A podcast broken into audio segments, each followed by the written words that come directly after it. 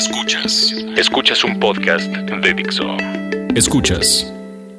Gamesicle. Gamesicle. Videojuegos con Licia Beltrán y Poke. Por Dixo. La productora de podcast más importante en habla hispana.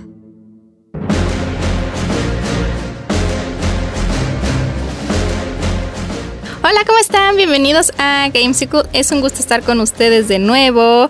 Estuvimos una semana fuera porque andaba en el E3, como ustedes saben es uno de los eventos más importantes en la industria de los videojuegos. Y bueno, pues nos fuimos para allá para traerles todas las noticias y novedades que presentaron. Ya les habíamos estado dando en los podcasts anteriores, pues, pues la, la premisa de lo que íbamos a ver, de lo que iban a presentar. Pero para mi sorpresa y la de muchos de ustedes, hubo noticias que no anticipábamos y algunos juegos también de los que no teníamos ni idea y de esto es lo que vamos a hablar por aquí. Bueno, les recuerdo también que pueden seguirme en mis redes sociales, que el Twitter es arroba Litzia, porque nos encuentra en esta ocasión con nosotros porque sigue en Los Ángeles. No nos sigue en Los Ángeles, pero bueno, no pudo venir el día de hoy. Pero bueno, ya nos estaremos escuchando en el siguiente podcast por si quieren que platiquemos todos más a fondo lo del E3. Pero pues vamos a empezar primero, vamos a ir un poco en orden, no sé si les parezca bien y si no, pues así va a ser. Empezamos por la conferencia de Microsoft, que bueno, es la primera que se da en la mañana del lunes, que fue el lunes 15 de junio y bueno, aparte de que Microsoft presentó obviamente pues sus títulos grandes que todo el mundo ya conoce, como Halo 5 Guardians, etcétera Hubo un evento que fue yo creo que de, lo que más llamó la atención durante esta conferencia, que fue la retrocompatibilidad que va a tener Xbox One. Sí, así como lo escuchan, si no habían, eh, no se habían enterado de esto, pues resulta que el Xbox One va a ser retrocompatible. Y bueno, ¿qué quiere decir esto? Que vamos a poder jugar los juegos de 360 en el Xbox One. Esto, bueno, lo presentaron en la conferencia y fue así como, wow, este, todo el mundo se emocionó, gritaron, fue como miles de aplausos. Pero lo más importante es que después nos pudieron explicar cómo funciona esto. Eh, descarga todos los datos de nuestro disco, del juego que tengamos en 360, los adapta al Xbox One y pues ya tenemos el juego listo para jugar. Otra de las cosas más importantes de Microsoft, o por lo menos de las que a mí más eh, me gustaron, fue el control especial que presentaron en el Xbox Elite. Este es un control pues muy para jugadores muy clavados. No vayan a pensar que es así el control que todo el mundo se va a comprar. Es un control que tiene adaptadas, bueno, adaptables más bien, pues todos los sticks, los botones, se los puedes cambiar a tu gusto de diferentes tamaños, eh, los mueves, por ejemplo el D-pad se lo puedes quitar, le pones otro. Este es un control, como les digo, para nicho, porque si es muy caro, cuesta bueno, no muy caro, pero o sea, es caro comparado con el precio de la consola, cuesta 149 dólares. Y bueno, pues una consola nos cuesta 300, entonces sí es considerable, pero si son muy clavados y les encanta, sobre todo me imagino que funcionaría súper bien en los FPS o en los juegos de carreras, porque configuras los sticks a tu gusto, entonces bueno, este control lo pude probar ahí y por ahí pueden checar un video que voy a subir en mi canal, ahorita ya debe estar en este momento en Mukif, si lo quieren buscar ahí en YouTube. Y bueno, ahora sí vamos un poco a los juegos que obviamente es de lo más importante. Resulta que Microsoft presentó muchos juegos indies que quizá nadie esperaba, en lo personal yo no los estaba esperando. Bueno, el primero sí, vamos a empezar con Cuphead. Este título que ustedes a lo mejor han visto por ahí tiene como arte de, de caricatura de los 30 y bueno, este es una, un juego de plataforma, se llama Run and Gun Platform. Y ese es desarrollado por el estudio MDHR, que no quiere decir nada más que los hermanos Molden, Moldenhauers. Y bueno, son un, par de hermanos que eran súper aficionados a las caricaturas de los años 30 y de ahí se inspiraron y realizaron este juego de plataforma que de verdad los invito a que vean trailers o gameplays, también yo tengo algunos por ahí. Em, en mi canal o también los pueden checar en Latin Gaming Network. Y bueno, es muy al estilo de old school de que tienes pues unos monitos que están disparando y tienen que enfrentar a un jefe y Está muy chistosa la historia, bueno, muy básica, pero chistosa, porque resulta que el personaje principal, Cuphead, pierde una apuesta con el diablo y pues tiene que pagarla y para eso se empieza a enfrentar a montones de personajes. El nivel que yo pude jugar pues peleabas con una papa, una papa gigante, una zanahoria, pero también había una que era como como un barco pirata. Y lo que está más padre es el arte, o sea, lo más llamativo de este juego es el arte, pero aparte no se queda ahí, no es que sea un arte bonito y luego el gameplay sea aburrido, está padre porque es pues muy, muy dinámico de disparar, de esconderte, te mueres muy fácil, yo me morí 80 veces mientras lo estaba jugando, pero bueno, este es Cuphead de el estudio MDHR y va a estar disponible todavía hasta el 2016, va a ser exclusivo para Xbox One. Y bueno, también tenemos otro que creo que es mi juego favorito de todo, diría como el juego revelación favorito para mí en lo personal de todo el E3 y se llama Super Hot.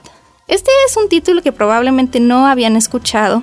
Eh, resulta que fue creado pues de manera pues muy espontánea para un challenge que se llama el 7 Day FPS, o sea, un challenge de first person shooter en el que algunos equipos de programadores tienen una semana solamente para desarrollar prototipos funcionales de un juego.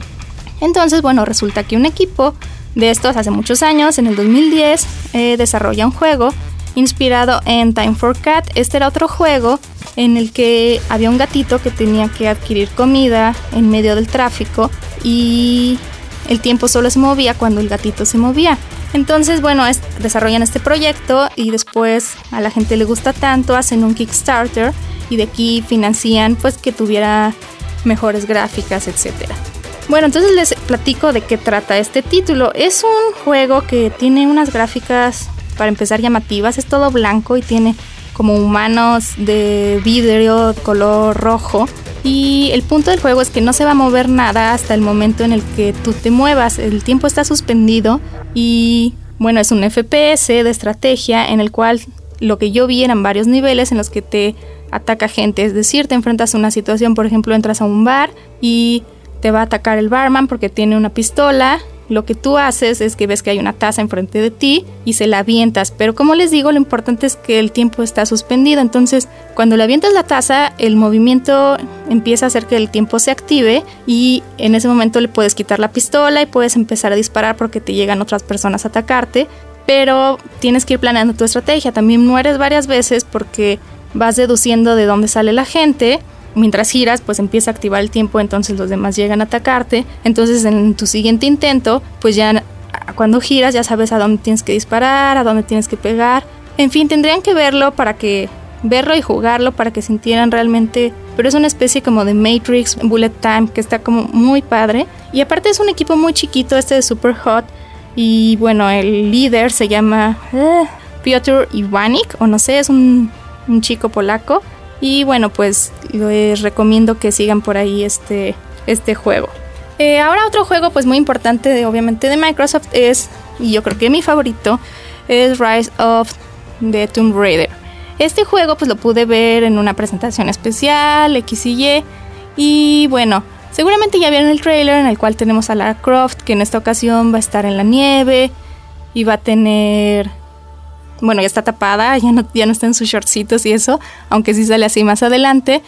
Pero bueno, está eh, ya cubierta y lo que pudimos ver de gameplay es que pues le cae una avalancha, su compañero de expedición se pierde, o sea, se pierde, ella tiene, se queda sola y empieza a enfrentarse al frío.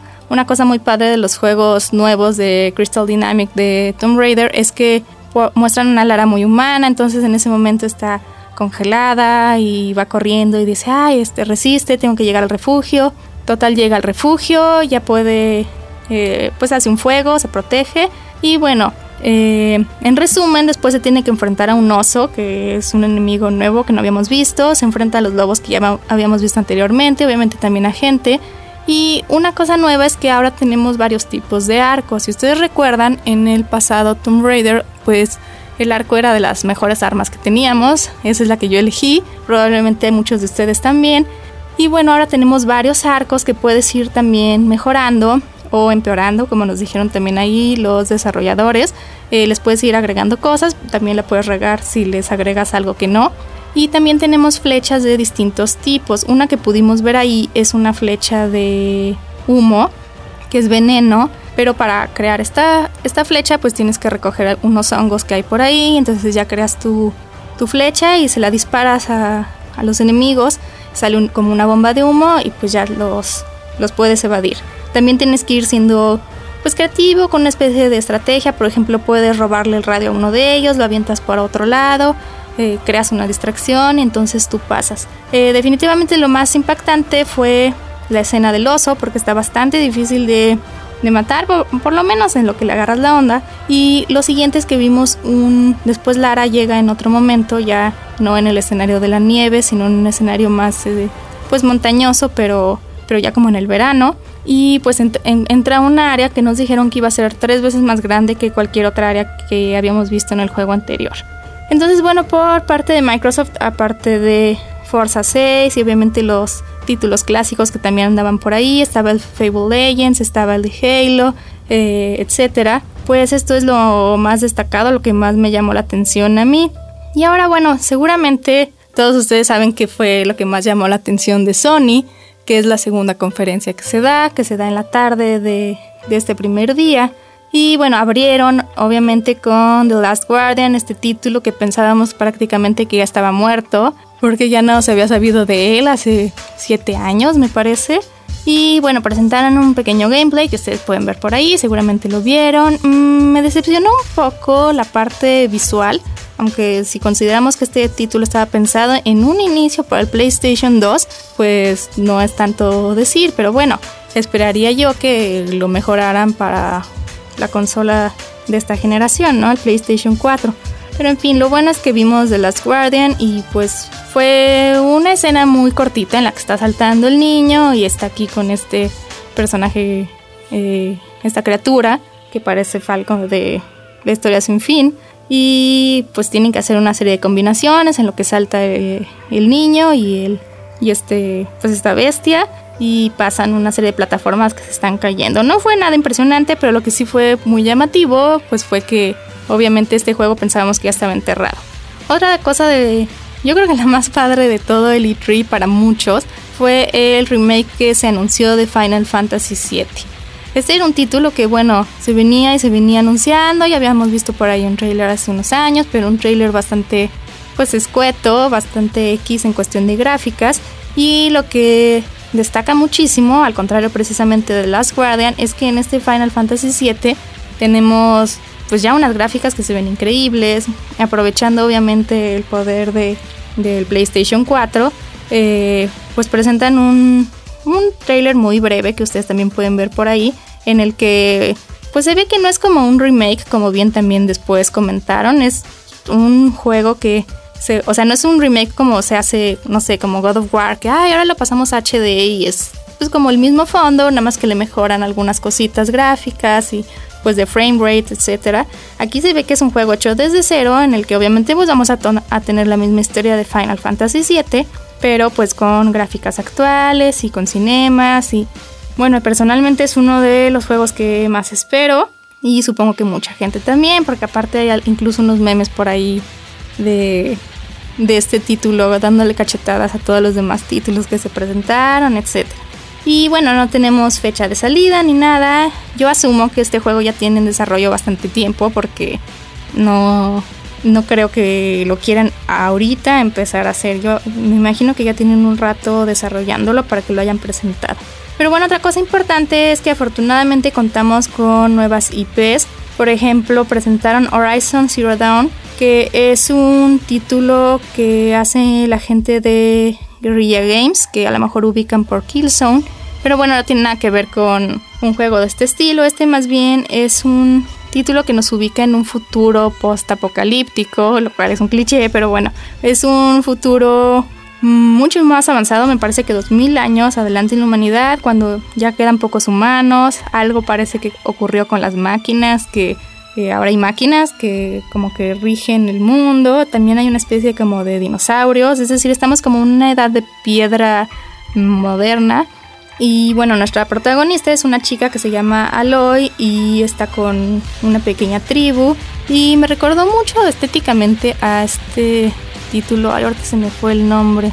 Ah, bueno, eh, ahorita me acuerdo. Pero bueno, estéticamente es como muy luminoso, las gráficas se ven bonitas.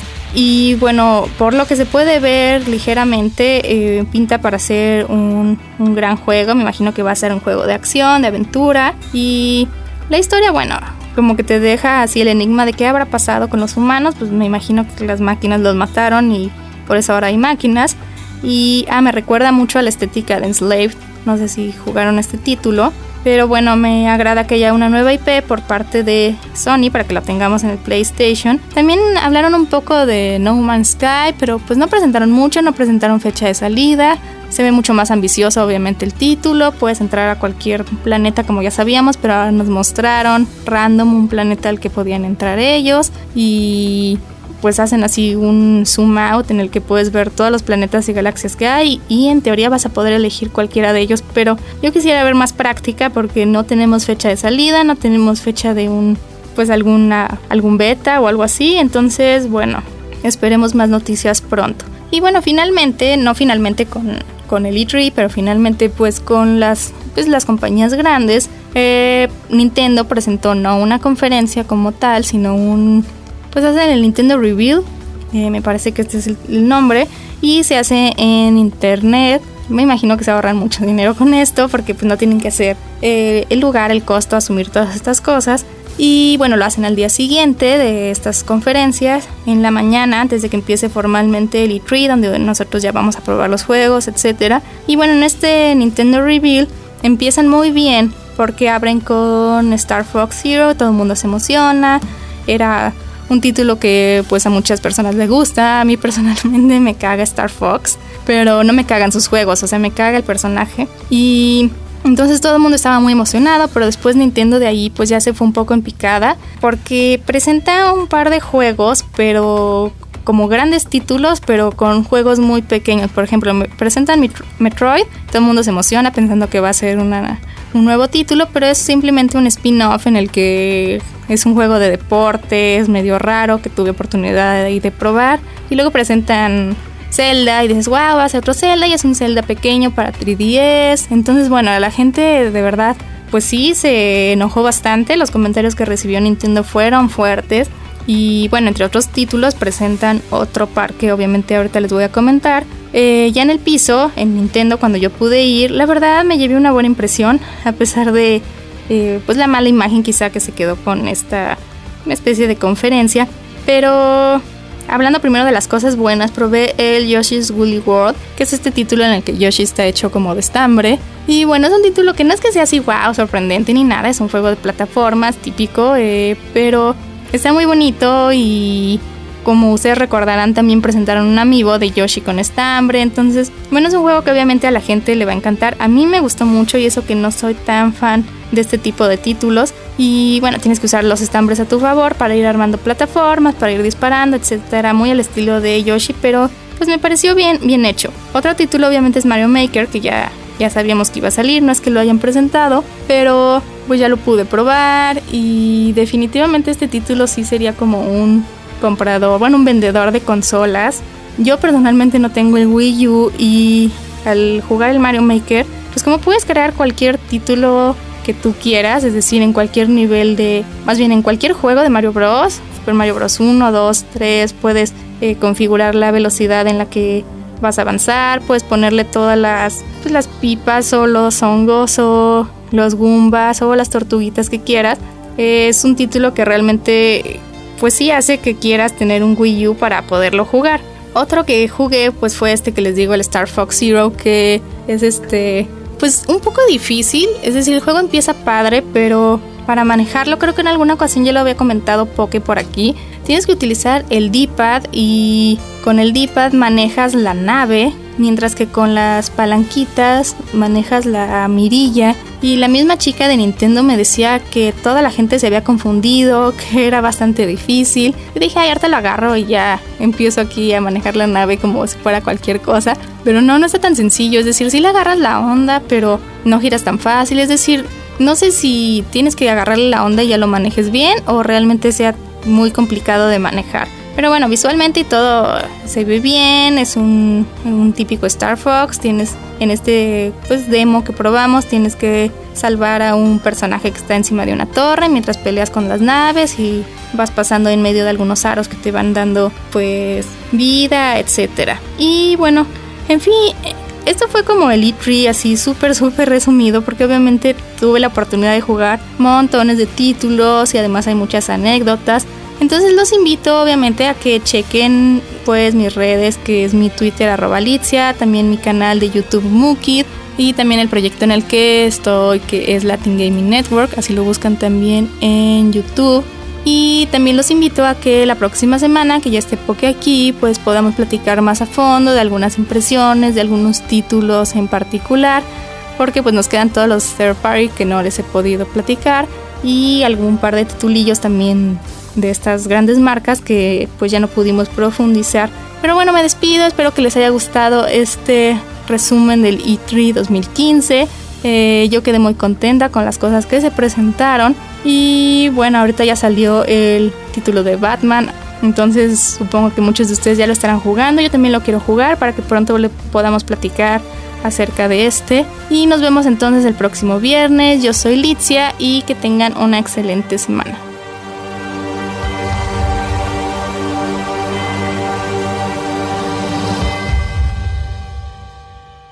Dixo presentó Gamesicle. Videojuegos con Licia Beltrán y Poke. El diseño de audio de esta producción estuvo a cargo de Carlos Ruiz.